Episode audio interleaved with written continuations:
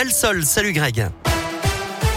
Bonjour Eric, bonjour à tous. À la une, la fin du masque pour les élèves de primaire dans 47 départements aujourd'hui, notamment l'Allier, l'Isère, la Loire, la Haute-Loire et la Saône-et-Loire près de chez nous, là où le taux d'incidence est inférieur à 50 cas pour 100 000 habitants depuis au moins 5 jours.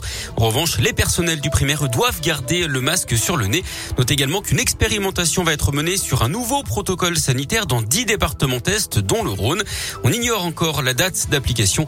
Actuellement, un cas de Covid dans une classe en primaire entraîne une fermeture. L'idée, c'est de laisser la classe ouverte si un cas est avéré, mais de tester tous les élèves et d'isoler seulement les cas positifs. L'actu, c'est aussi la mort de Bernard Tapie hier à l'âge de 78 ans. L'homme aux mille vies, tour à tour entrepreneur, homme d'affaires, patron de l'OM, ministre, acteur, souffrait d'un cancer. Il y aura des hommages hein, toute la semaine, une messe à Paris mercredi, une chapelle ardente au stade Vélodrome à Marseille jeudi et ses obsèques célébrées vendredi dans la cité phocéenne.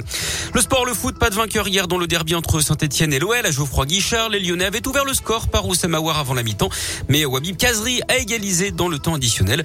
Un résultat qui n'arrange personne. Hein. L'OL recule à la dixième place. Les Saint-Etienne dernier.